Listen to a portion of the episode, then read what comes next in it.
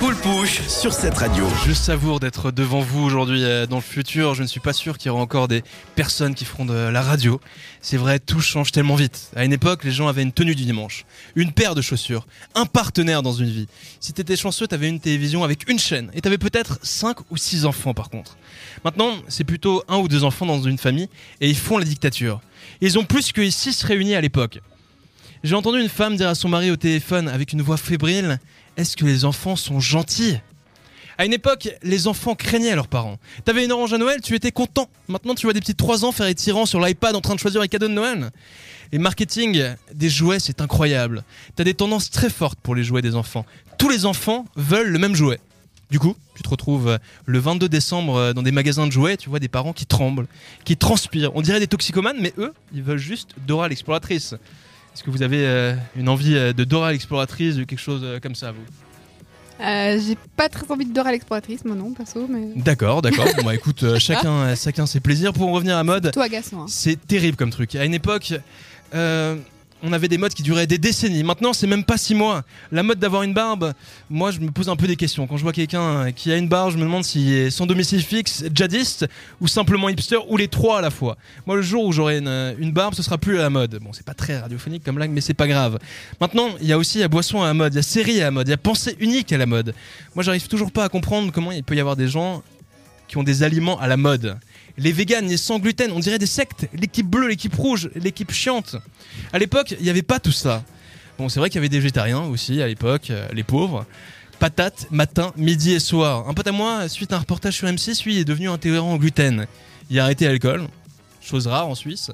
Il a arrêté de euh, lire des livres pour lutter contre la déforestation. Bon, le bec euh, bosse dans un lobby pharmaceutique, mais il n'y a aucune contradiction. D'ailleurs, vous savez ce que c'est d'être lobbyiste, peut-être? C'est quelque chose qui doit avoir une interaction. hein. Euh, le lobby, se défendre une cause. Alors pour, pour moi en fait c'est simple, c'est comme de la prostitution mais intellectuelle. Ça rapporte plus d'argent par contre. C'est toi qui niques mais personne n'a du plaisir en fait. C'est une un peu, un peu en différent comme, euh, comme principe. En parlant de plaisir d'ailleurs, euh, comme je disais avant, à une époque t'avais un ou deux partenaires euh, dans une vie. Maintenant t'as Tinder et tu peux en avoir un chaque semaine. Nanou qui acquiesce. Quelle évolution. Mais Nanou, calme-toi. cette image immonde, s'il te plaît. Elle Tu feras ce que tu veux après l'émission. Maintenant on est en train de faire une émission, en d'accord train de me tailler mon pas tout de suite. faux.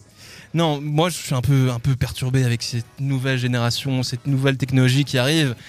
Maintenant, avec les portables, il n'y a plus de confiance de nos jours. La personne jalouse qui regarde sans cesse le portable de son compagnon pour voir s'il y a quelque chose à se reprocher.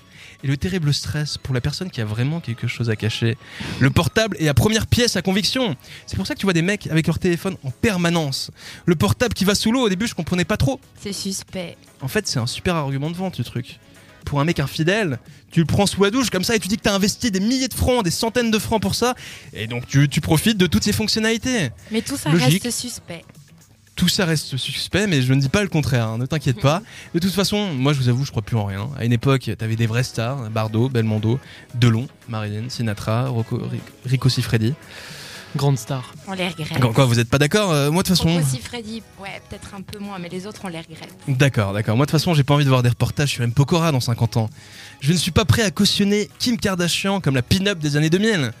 À une époque, les stars avaient plusieurs talents. Maintenant, les stars ont plusieurs réseaux sociaux. Tout est centré autour du culte de l'image et bien sûr de la réussite. T'as des fitness partout.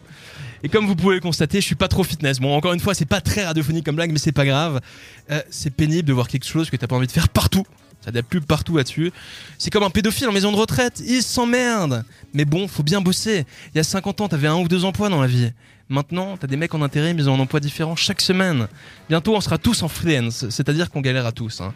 Il y a une époque, on donnait une prime pour trouver des nouveaux employés dans ton entreprise. Maintenant, on donne quelque chose pour que tu partes de ton entreprise. Dans la politique non plus, d'ailleurs, il n'y a plus de sécurité de l'emploi.